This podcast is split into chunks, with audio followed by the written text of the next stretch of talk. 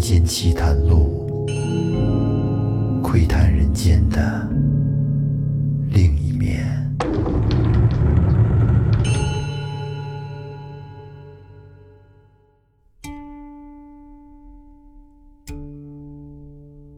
大家好，欢迎收听复古宇航员电台《民间奇谈录》，我是老岳，很高兴又和您见面了。那咱们今天说个什么故事呢？还是说一个和女人有关的。不过细想一下啊，咱们的故事好像大部分都跟女人有关，什么女鬼呀、女狐狸精啊，还有仙女儿啊。哎，不过这类故事。一般只要有他们的存在，通常都会比较精彩。那下面咱们准备开说。在光绪年间，河南那边有七十五个州县啊，好大好大一片地方，都遭遇了旱灾。这个没办法呀，这是属于天灾，人们的日子都不好过。夏秋两季的庄稼呢，大幅减产。有一户人家，家里的老爷们儿叫刘婷，他们家呀条件挺苦的，本来地就少，这不又赶上灾年，这庄稼真是没收了多少，收的这粮食啊，连粮囤的那底儿都盖不过来。您想想，这么一来，这吃饭都成问题呀。而且最糟糕的是，来年的春天，这个旱情更加严重。现在他们家是一什么情况呢？家里的余粮就只能勉强够一个人活命。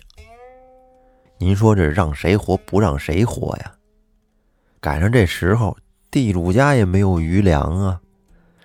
于是，作为一家之主的刘婷做了一个艰难的决定，那就是。把粮食留给自己的妻子，而自己呢，则是去外地谋生。等到以后日子好过了，我在外边挣了钱，带着钱再回来。你瞧瞧，这是一个多么有担当的男人呢？有家庭责任感，了不起。他要是说：“媳妇儿，你看咱家这粮食现在可是就够一个人吃的了，是你吃还是我吃啊？”要不然您出去想想辙，这点粮食我先凑合着。嗨，您看，要是这种男人，那就差点意思了，是不是？刘婷和妻子说完了这个决定，第二天可就出发了。他出了家门，一路向北。这一天，刘婷来到了山东省的地界，到了一个黄河边上的小村庄里。他这刚进村就碰到一个中年大哥。刘婷就问那人说：“您要不要长工啊？我这儿需要找点活混口饭吃。”这大哥看了看刘婷，哎，觉得这小伙可以呀，身子板挺结实啊，这肌肉瞧瞧，挡挡的，就跟他说：“哎，你还别说，我家现在正好需要一个长工。”不知道你愿意干吗？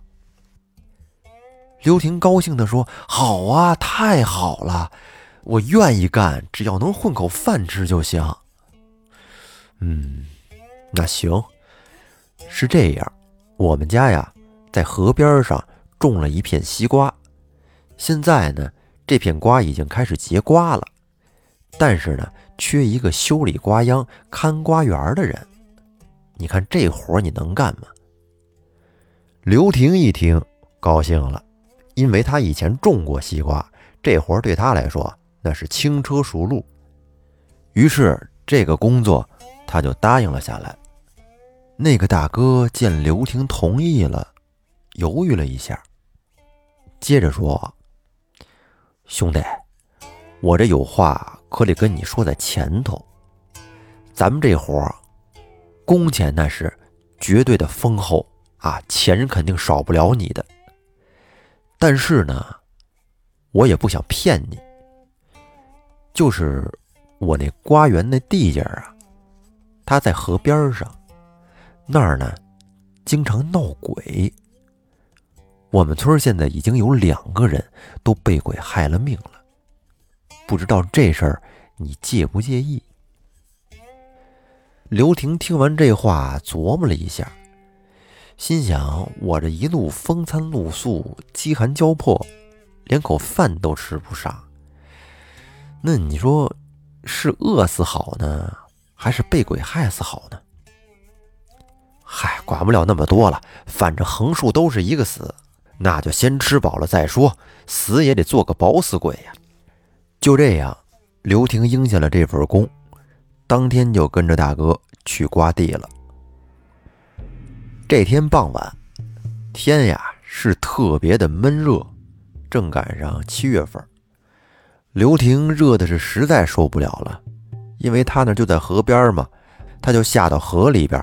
去洗了个澡，这洗完澡刚上岸，哎，听到好像有什么声音，再仔细一听，是一个女人在哭的声音。然后刘婷就顺着这声往前找，走着走着就发现一个女人。这女人吧，身上没穿衣服，只裹着一条白布。她抱着膝盖，跟河边伤心的哭泣。刘婷一看这情况，有点不好意思，就赶紧转身背对着这个女人，并且结结巴巴地说：“姑姑姑姑娘，你你这是怎么了？”这个女人哭着告诉刘婷说：“她家住在河的上游，她丈夫啊爱赌钱，是个赌徒。”不是个东西，只要是一赌输了就打他。这不，昨天丈夫输了很多钱，债主呢逼着她还钱，她没有钱还，便想着把她卖了来还账。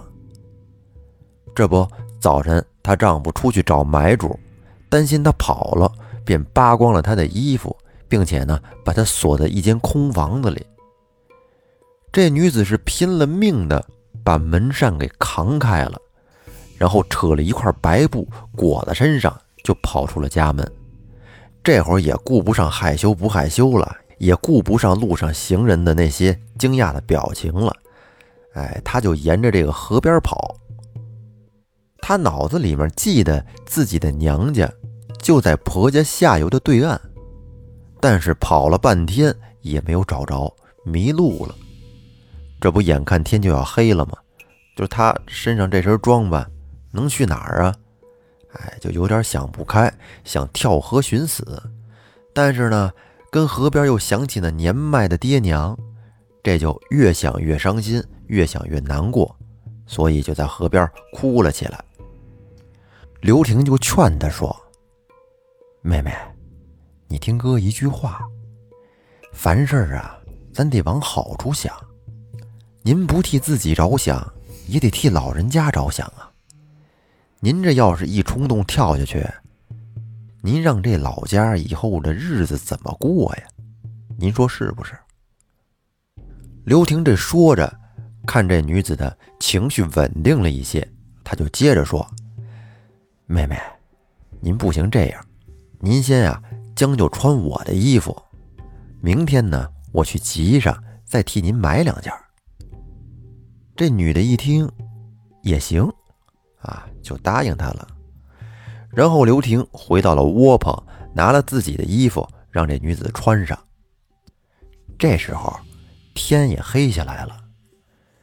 刘婷呢，把窝棚蚊帐让给这女人住，她自己呢，则是在地头上点了些麻子叶熏蚊子，然后晚上就跟地上睡的。等他睡到半夜的时候，只见那个女人悄悄地走出了窝棚，然后来到了刘婷的跟前儿，就蹲在他旁边，这么静静地看了一会儿他，然后自己又悄悄地走回了窝棚。咱也不知道他是什么意思，也不敢问呢。到了第二天，刘婷呢就去到集市上，给这女人买了一身。漂亮的衣裳，然后拿了回去。等这女人换上了女装之后，嘿，这一看，可跟昨天不一样了，竟然长得是非常漂亮，美丽动人。刘婷就对着女人说：“妹妹，你娘家在哪儿呢？你告诉我，我好让船家送你过河。”这刘婷怎么让我说的有点轻浮啊？这个女子茫然地说：“大哥，跟您说吧，我也忘了我娘家在哪儿呢。我只记得我们住的那个村叫王家村。哦，王家村呐，不知道，但是只要知道名字就好。我下午去村里给你问问。到了晚上。”刘婷照旧的在地头上点了点麻子叶熏蚊子，要不然蚊子太咬。昨天晚上睡觉啊，刘婷直接睡在地上，有点硬。今天呢，她往地上铺了一些软草。这刘婷刚一躺下，那姑娘便来到了刘婷的身边。刘婷就问：“哟，妹妹，你有事儿吗？”这女子吭哧了半天，才说：“大哥，你的恩情我无以为报。若大哥不嫌弃小女子的残枝败柳，我愿意，愿意以身相许。”在此情此景之下，这刘婷是怎么说的呢？刘婷说：“嗨，妹子，你这话就错了。”我帮你是真没什么可图的，你要是这么说，还真就糟践了我的好心了。大哥，我知道你是好人，可是这荒郊野外的，又没有什么人。况且我是自愿的。这女子说着说着，便往前靠了过来，并且把身上的衣服往下这么抹了抹。咱们可以这么试想一下，各位男听众朋友们，如果您遇到这种情况，大半夜的，如花似玉的妹妹跟你这表白，想以身相许，还往前凑，你能不能把持得住？我不说我呀，我就问您，因为我媳妇可能会听这个节目。那么，人家刘婷是怎么说的呢？刘婷说：“哎，我告诉你，你不能这样啊！你这个女人好不知廉耻啊！你不要清白，我还顾及我的名声呢。您瞧瞧，什么叫好男人？您学去吧。”这女人听完了刘婷的话，是掩面而泣，竟然哭了，是不是被拒绝了，有点伤心呀？然后默默的走回了窝棚。到了第二天，黄河的水突然暴涨，水大浪高，所有的船家都不敢出船。得，这女子是又走不了了，只好还跟这住下。她是一个劲儿的跟刘婷道歉。刘婷心软，知道他只是想报恩，哎，便接受了他的道歉。他对女子说：“妹子。”我们孤男寡女住着，难免会有人说闲话。不如这样，我呀，认你做干妹妹，以后呢，咱们就可以以兄妹相称了。您看这样一来，别人也说不出什么来了，是不是？这个女子听完之后也非常开心，说道：“太好了，那小女子姓花，多谢大哥。”这女子边说边向刘婷道了个万福，啊，从这句话咱们得知了，这个女人叫杏花。于是呢，杏花便每天帮着刘婷干活，什么除草呀、洗衣做饭呀。杏花做的饭很好吃，刘婷都直夸她的手艺好。到了晚上，杏花经常坐在地头陪刘婷聊天，有几次。到夜深了还不离开，刘婷就赶他走。就这样，杏花一连跟这住了半个月。慢慢的呀，就见河里的水渐小了。这一天，刘婷兴奋地告诉杏花说：“船老大说明天就能开船了。”杏花听了以后，竟然愣了半天。到了这天晚上，杏花来到了刘婷支撑的临时帐篷里，跟那儿犹豫了半天，才说：“大哥，我我一直想告诉你一件事儿，但是我害怕我说了，你就不认我这个妹妹了。”杏花是一边说。一边擦抹着眼泪，他告诉刘婷：“其实啊，她是被人祭河的女鬼，因为怨气进不了轮回，所以呢，她恨那些拿她祭河的男人，便化成了女子来引诱河边的男人。如果遇到这男人要是起了歹心，他便取了他的性命。”听到这儿，给刘婷吓得脸都绿了，真是后怕，好危险呢。在刘婷到来之前，其实已经有两个男人都死在他手上了。这也是为什么地主顾不着看瓜人的原因，都被杏花弄死了，这上哪儿找人去呀？他呢，本来也想害刘婷，但是刘婷的这一身正气，却让他。不忍心下手，于是他对刘婷说：“大哥，谢谢你做了我这么久的大哥。遇到你，是我这些年最开心的事儿。”起初啊，刘婷听见杏花说他是鬼，开始很害怕。但是当他看到杏花那伤心无助的眼泪的时候，又忍不住的心疼了。刘婷问杏花：“我怎么可以帮助你？”杏花哭着说：“大哥，我罪孽深重，你已经帮不了我了。”说着，他便掩面哭泣着向河边跑去了。等刘婷追到河边的时候，早已经不见了杏花的身影。于是刘婷对着河水大喊。妹子，哥一定会帮你的。第二天，刘婷找雇主预支了一些工钱，他请了一个和尚，让这个和尚从摘瓜开始到瓜园撤棚，每天是早中晚各在河边念一个时辰的经，给杏花超度。就在这天晚上，杏花突然呢。又来了。他给刘婷道了个万福，说：“大哥，小妹托您的福，已经可以进入轮回了。